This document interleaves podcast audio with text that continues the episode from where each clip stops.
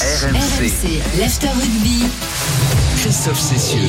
Jusqu'à minuit, l'After Rugby en direct du Stade de France avec Wilfried Templier, Denis Charbet, euh, Yann Delec et Jean-Claude Trella qui se trouvent euh, au studio RMC euh, place de la Concorde pour, euh, pour ce studio euh, et cette euh, magnifique fan zone qui nous a accompagnés durant toute la Coupe du Monde. Le euh, trophée William Webelis qui a été remis à Silla Colisée et la Coupe du Monde qui fait le tour euh, du Stade de France. Il y a encore beaucoup de spectateurs. On a eu droit à un magnifique feu d'artifice il y a quelques instants et on va débriefer euh, cette, Coupe du Monde en, général. On a parlé de, la victoire de l'Afrique du Sud. On va maintenant tirer le bilan de cette Coupe du Monde. Un tout petit détour tout de même par le Mexique avec euh, les essais qualificatifs du Grand Prix du même nom. J'en ai trois, c'est la fin de la Q2.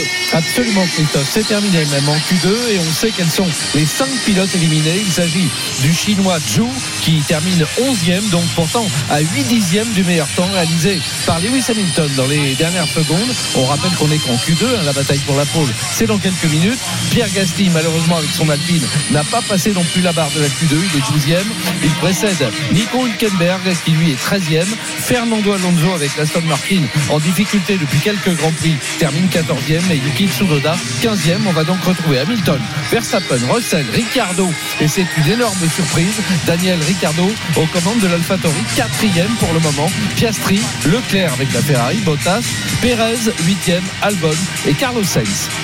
Merci Jean-Luc à tout à l'heure pour euh, la, la pole position donc, de ce Grand Prix euh, du Mexique. Retour ici au Stade de France, euh, toujours avec, avec toute la, la Dream Team. On va donc tirer le, le bilan de cette Coupe du Monde qui s'achève ce soir par le, le succès de, de l'Afrique du Sud. 48 matchs disputés, plus de je crois, 333 essais. Combien je, je les avais comptés On en parlait ce matin. J'ai- perdu le retrouve le chiffre. chiffre. Est-ce que pour vous, ça restera comme un, comme un grand cru cette Coupe du Monde? Jean-Claude, on va commencer avec toi qui en a connu quand même peut-être plus que nous. Euh, encore que Je- Denis était, euh, était présent lors de la première Coupe du Monde. Jean, euh, Jean-Claude. je- oui, je ne sais pas si ce sera euh, un grand cru. Ce qui est sûr, c'est qu'il y a eu un engouement exceptionnel du peuple français, du, monde du rugby, mais aussi du peuple français. Quand on voit ici à la fan zone qu'il y avait 30 000 euh, personnes euh, au début de la compétition, je dis que moi, tout cet engouement, et je souhaite de tout cœur que les écoles de rugby se, rem- se remplissent parce que tous les gens qui ont regardé cette Coupe du Monde, j'espère que plein de petits gamins voudront aller jouer à ce jeu.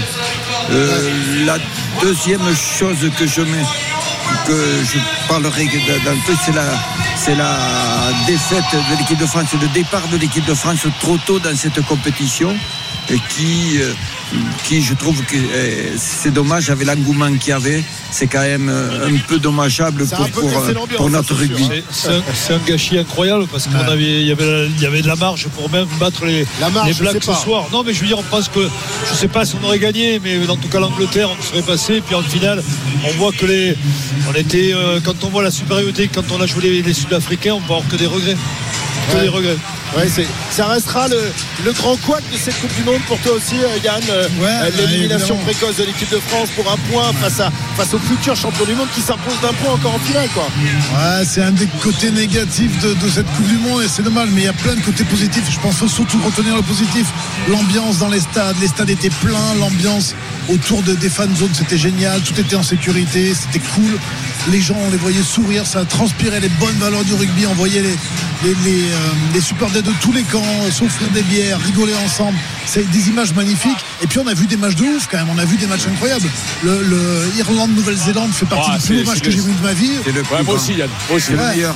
Il y, a, il y a- il y a- il y a eu des matchs Non, super comme Fidji, les, les Fidji, il y a Fidji, Australie, le Portugal qui s'impose comme Fidji. On a vu des trucs. incroyable. Irlande, Afrique du Sud, on a vu des matchs fantastiques.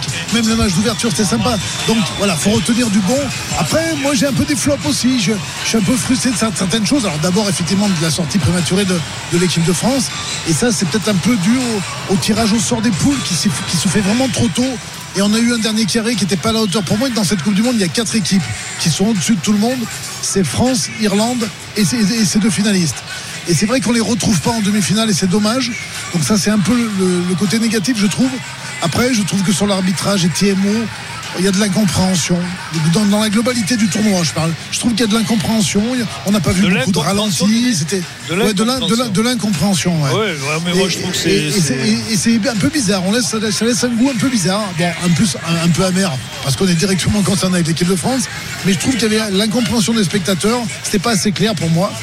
Et puis après, bon, c'est vrai qu'il y a eu des matchs aussi à 90 points. Euh, bon, bah, ça c'est toujours euh, délicat. C'est pour ça qu'il y aura un match de poule en moins euh, avec une Coupe du Monde à 24. Ouais, mais- mais- sur- mais sur avec- sera moins longue. Avec des, poules de 5, Il y aura que donc il y aura, il y aura un match de, de haut niveau et, et 4 matchs. euh, Non, il y aura Et trois voilà. matchs.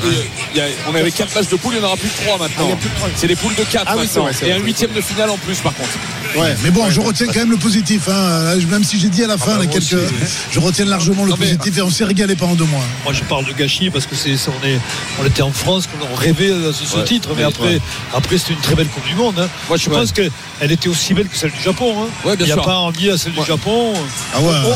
On dit, on dit souvent qu'une Coupe du Monde euh, décide un peu de l'orientation euh, du jeu qu'on va voir dans les, dans les années qui viennent. Est-ce que vous avez ressorti, enfin, vous trouvez pas. une orientation particulière dans, dans cette Coupe du Ah Monde bah, ça- elle, elle a sacré une équipe qui euh, Voilà, euh, basait beaucoup de Ah choses sur les fondamentaux, la défense, la conquête, euh, le pragmatisme.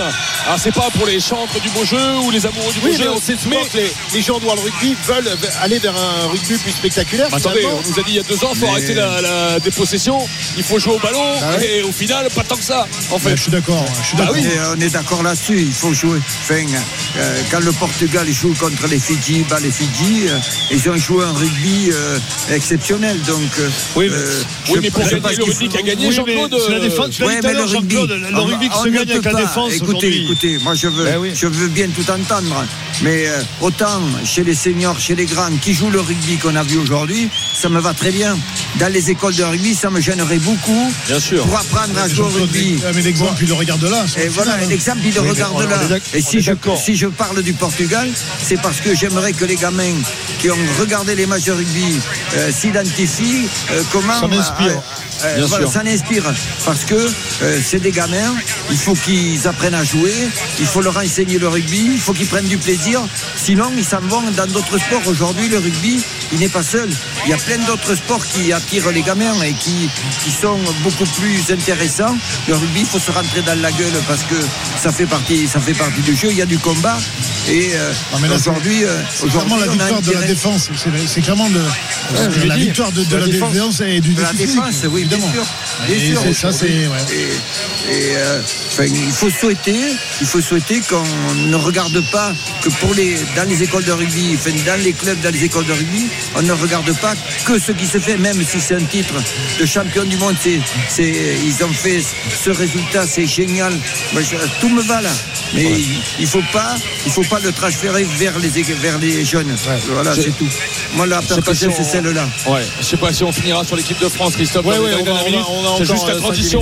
Moi, j'ai adoré, messieurs, qu'on aille, qu'on aille faire des matchs à Lille, à Marseille, à Lyon. On a eu un public extraordinaire, des ambiances extraordinaires autour des Bleus. Et pour euh, un- Alors qu'en quart, c'était un peu plus. euh, ah bah ici on avait moins l'ambiance Ouais, comme ça. hein.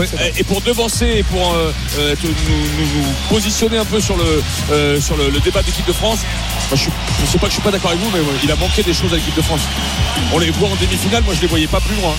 Parce que ça fait des mois qu'il nous manque un petit truc à chaque fois. On était moins dominant sur le tournoi, on était moins dominant sur les matchs d'août, où on se disait à chaque fois, oui mais il y a un petit truc. Il aurait fallu cette Coupe du Monde ait lieu en 2022, quoi. Peut-être, et on va en débattre après dans les minutes qui viennent, mais Ouais. l'équipe de France était en dessous l'Afrique du Sud, euh, championne du monde ce soir. Alors on en parle dans un instant, euh, toujours en, direct du Stade de France avec Jean-Claude Scrella, Yann Delec, Denis Charvet et Wilfried Templier. Le, le bilan de, de cette Coupe du Monde, on le tire après.